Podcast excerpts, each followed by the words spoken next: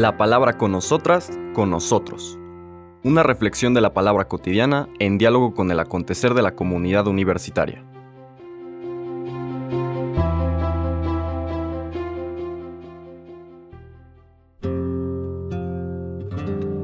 Hola, buenos días. Bienvenidas, bienvenidos a la palabra con nosotras, con nosotros.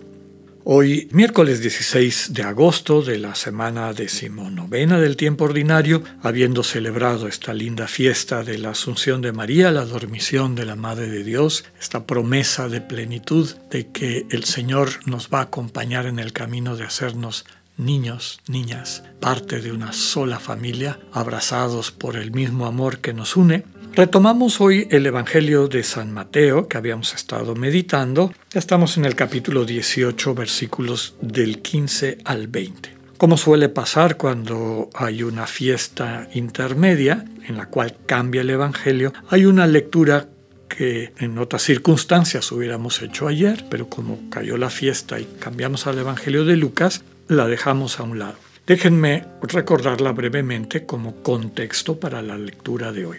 El lunes veíamos esta segunda este segundo anuncio de la pasión, este segundo anuncio de la manera como Dios salva, eso es la pasión, es la entrega radical y absoluta del el Dios que da la vida para que tengamos vida, ese es el anuncio. Después de eso, este, curiosamente, después de que el Señor ha anunciado lo que significa esto, llega alguien y le pregunta de sus propios discípulos quién es el más grande en el reino de los cielos. A lo mejor captando de que el Señor tiene un mensaje novedoso. Ya decíamos, no va a salvar, Dios nos salva de acuerdo a las expectativas de los seres humanos que, enfermos del egoísmo, servidores del príncipe de este mundo, del príncipe del mal, del mal espíritu, de esta manera anti-Dios de organizar y entender la vida, Dios no salva según el estilo del príncipe de este mundo, es decir, poder, imposición, a la manera de pues, los egoístas, de los egocéntricos, sino que la única manera que tiene Dios de salvar es el amor gratuito que ofrece. Y el drama de Dios es que necesita hacernos entender que ese amor está siendo ofrecido y que si nuestra anuencia, sin permitirle amarnos, sin bajar la guardia y dejarnos amar por Dios, ese amor no tiene poder. Por eso decimos que el amor de Dios es frágilmente todopoderoso.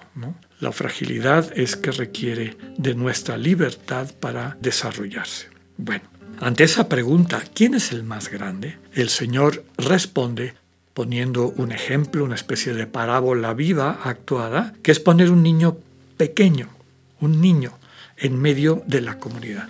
Quieren entrar al reino de Dios, quieren ser de los grandes en el reino de Dios, grandes ya no desde la perspectiva del mundo, quienes mandan, se imponen, acumulan bienes, etcétera, privilegios, sino quieren ser plenamente parte de ese reino de Dios, de esa familia, como hemos estado diciendo, de los que vivimos en comunión, en esta comunión del Dios que nos creó para que alcanzáramos la madurez de conciencia de lo que ese amor significa, entonces contemplen a los niños y aprendan a hacerse como niños, es decir, pequeñitos. Después viene la parábola de la oveja perdida, subrayando que Dios constantemente está buscando a sus ovejas perdidas, a quienes se van. Sabemos que Lucas la incorpora en, esa, en ese discurso de las tres parábolas, la oveja perdida, la moneda perdida y el hijo pródigo, pero Mateo la pone inmediatamente después de subrayar que para entrar al reino de los cielos hay que hacerse como niño.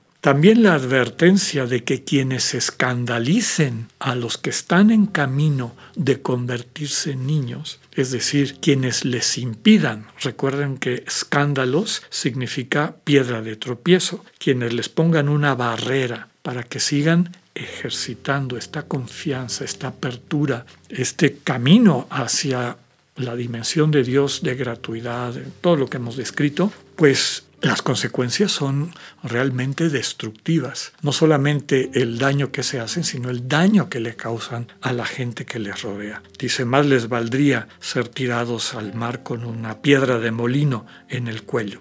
Pero bueno, Inclusive en esas circunstancias dice aquí que Dios no se cansa, Dios busca y busca y busca a sus ovejas perdidas. Y es en ese contexto que viene la lectura del día de hoy. Ya decíamos capítulo 18 versículos 15 al 20.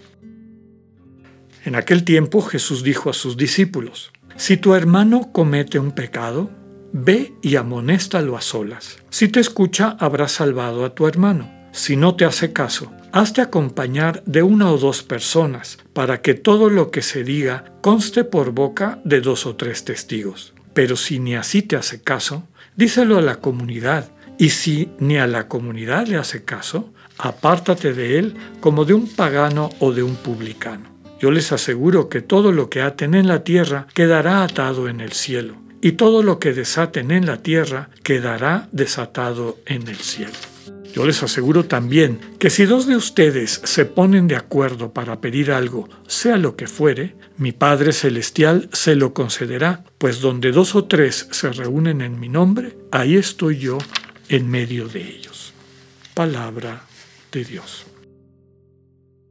En el contexto de lo que acabábamos de decir, cómo se va construyendo esta familia, esta fraternidad, sororidad, que vive vinculada por el amor de Dios, vive consciente de ese amor de Dios, lo recibe, lo renueve, renueva continuamente, lo comparte y lo transmite en su interactuar con el resto de la humanidad. En la construcción de esa comunidad no faltarán situaciones de conflicto. El Evangelio, la traducción que nos propone la liturgia, dice, si tu hermano comete un pecado. El original dice, si tu hermano te ofende no es un pecado en general, es alguien que te ofendió, alguien que te hirió. Dice el texto que si ese es el caso, primero dirígete a él, amonéstalo a solas, habla con él, con ella, a solas.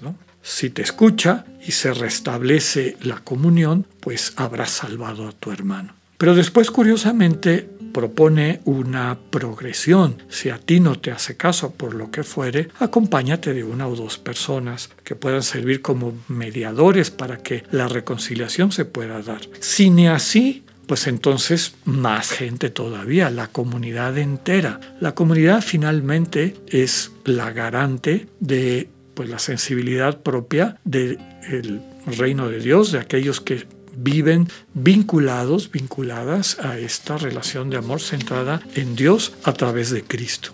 Entonces, la comunidad en general, a la comunidad en general se le presenta el caso, no para que haya culpables e inocentes, sino para que medie en la reconciliación. Y si ni a la comunidad le hace caso esa persona que hirió, entonces dice ahí, hay que apartarse. No dice condenarla, hay que apartarse, hay que, tomar distancia. Esta recomendación desde luego que es válida también para nuestros procesos de reconciliación. El ideal es que queramos perdonar, reconciliarnos. No tiene ningún caso vivir con ese rencor que lo único que hace es morder el alma y envenenarnos la conciencia. Pero para que haya una reconciliación tiene que haber una aceptación mutua. Al texto subraya que la comunidad es la que la garante, ¿no? la que ayuda finalmente. Todo es de cara a la comunidad. Es en esa comunidad donde nuestra fe se fortalece, donde nuestra fe es confirmada, donde algunos de estos problemas difícilmente solubles entre dos personas, reconciliables entre dos personas, con la ayuda de la comunidad puede ser que se transformen. Y para subrayar esta importancia y centralidad de este colectivo centrado en el amor está la última expresión, que además la recordamos muchas veces porque así lo hemos vivido, donde dos o tres se reúnen en mi nombre, ahí estoy yo en medio de ellos. Que podamos vivir siempre nuestra fe cristiana en referencia a este cuerpo que el Señor Jesús nos invita a construir, su iglesia. Que tengan un buen día, Dios con ustedes.